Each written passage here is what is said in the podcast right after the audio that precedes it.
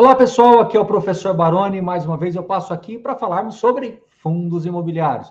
Quero lembrar a todos vocês de curtir o vídeo, compartilhar com os amigos, assinar o canal e, mais do que nunca, acessar tudo que está disponível aqui na descrição do vídeo. Uma pergunta que as pessoas fazem sempre para a gente: será que um fundo imobiliário pode falir, pode quebrar?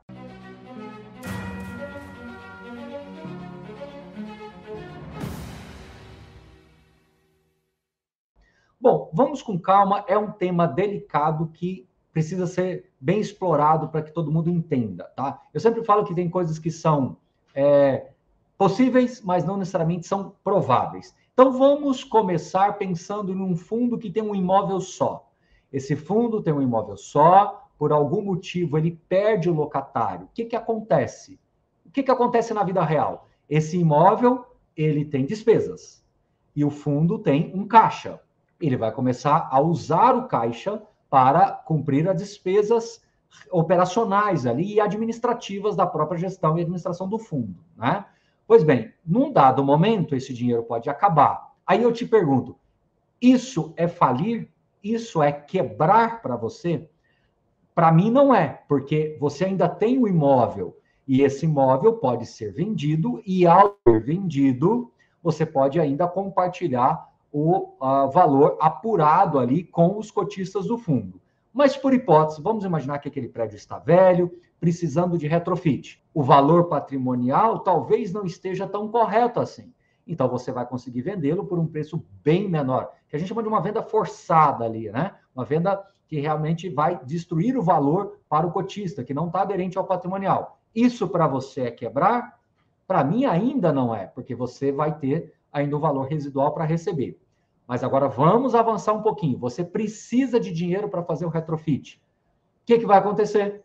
O gestor vai fazer uma chamada de capital. Ele vai chamar uma assembleia para aprovar uma emissão e essa emissão vai captar recursos para fazer uma reforma relevante ali, para depois você conseguir locar o prédio ou vendê-lo um, vendê para um preço por um preço melhor. Isso é quebrar? Isso é falir? Também não é. Então, o que, que vai acontecer? Se você não quiser participar da emissão, o gestor, claro, vai fazer uma emissão talvez até abaixo de patrimonial, o seu valor, o seu, a sua importância dentro daquele fundo, a sua representatividade naquele fundo vai sim ser, ser diluído. Você sim vai ser diluído. Isso é quebrar para você?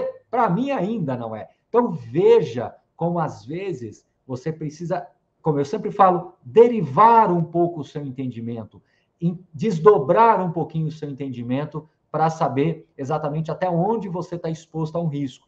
Você vai ser diluído, mas ainda não está, você ainda não quebrou aquele fundo. Vamos avançar.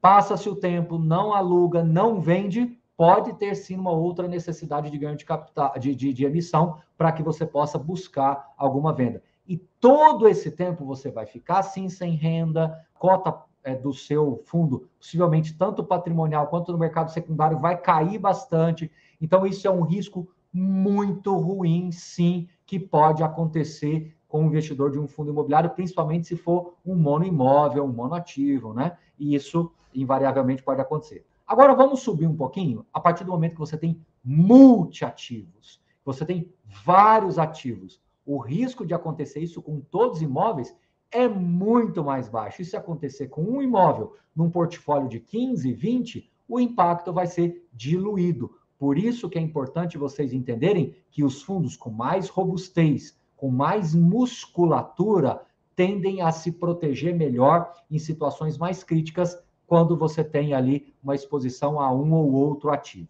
Mas aí vem aquela grande pergunta: e se o fundo for alavancado, Baroni, ele pode falir? Bom, aí já é outra história. O que, que é o patrimônio líquido do fundo? É o ativo menos o passivo, ou seja, é o que tem de ativo menos o que tem de alavancagem, o que tem de dívida, o que tem de obrigações a pagar, seja por uma compra parcelada, seja por um CRI que foi emitido.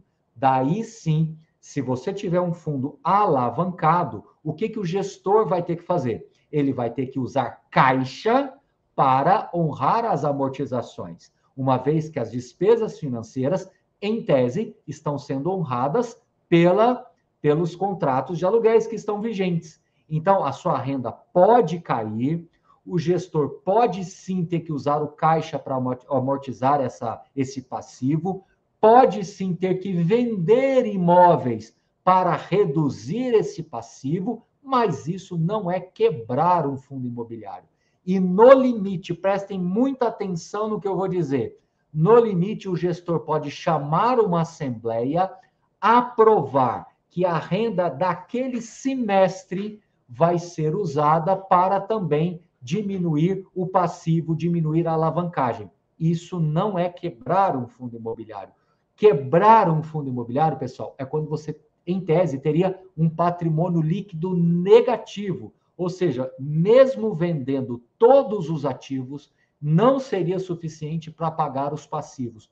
O que, na minha visão, é algo muito pouco provável. Você teria que esgotar, teria que esgotar muitas possibilidades. Você teria que tentar vender ativos, não conseguir, o valor ser muito abaixo do patrimonial, não conseguir repactuar essas dívidas. Agora, um fundo grande, que tem um nível de alavancagem baixinho ou quase não tem alavancagem, para ele chegar num extremo como esse que eu citei agora nesses últimos minutos, é muito, muito pouco provável de acontecer.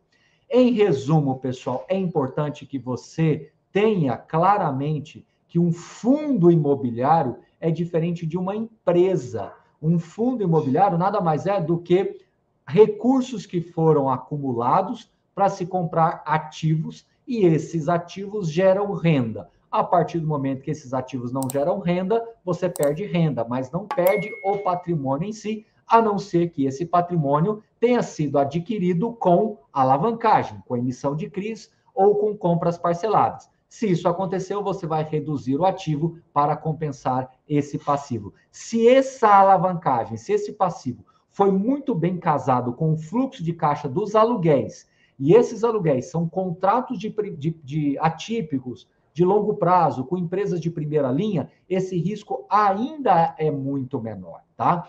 Então, eu não quero é, dizer para vocês que um fundo imobiliário não pode ter um patrimônio líquido zero ou muito próximo de zero, mas, por outro lado, eu quero dizer que fundos grandes que tenham uma estrutura robusta de contratos, de locações, com empresas boas, com imóveis que tenha alguma liquidez, ou seja, são imóveis que têm o seu valor, o risco disso se torna muito, mas muito pequeno.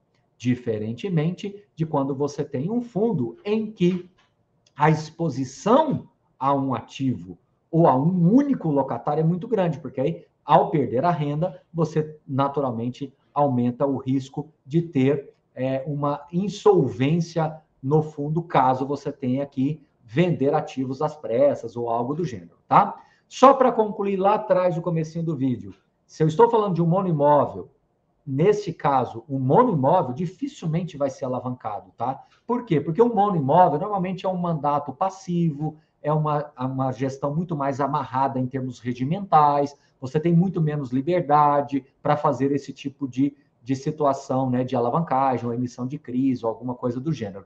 Por outro lado, perdendo o locatário, o imóvel fica também à mercê do próprio mercado que ele está inserido. Por isso que é importante, pessoal, você entender muito bem o que é a diversificação da sua carteira, as possibilidades que o gestor tem, tanto para expor o investidor ao risco, como para protegê-lo. Uma coisa que eu sempre tenho refletido, assim, cada vez mais eu tenho refletido, é que um gestor que tem um mandato livre é importante, mas ao mesmo tempo ele expõe o cotista mais a riscos. Por outro lado, é importante porque ele consegue fazer é, movimentações para conseguir sair de determinados problemas que o próprio mercado imobiliário pode colocá-lo. É um assunto polêmico, é um assunto delicado, é um assunto que tem muitas variáveis, muitas condições, mas o que eu pude colocar aqui para vocês nesses poucos minutos deste vídeo são cenários mais possíveis de acontecer. Então, respondendo objetivamente a vocês, um fundo imobiliário para quebrar, se for grande, se tiver vários ativos, se tiver vários, vários locatários, é bem pouco provável. Possível tudo é, gente. Possível tudo é, mas é muito pouco provável. Mais uma vez eu reforço com todos. Os fundos com maior musculatura pode até expor o investidor a alguns riscos específicos que ele se sinta desconfortável.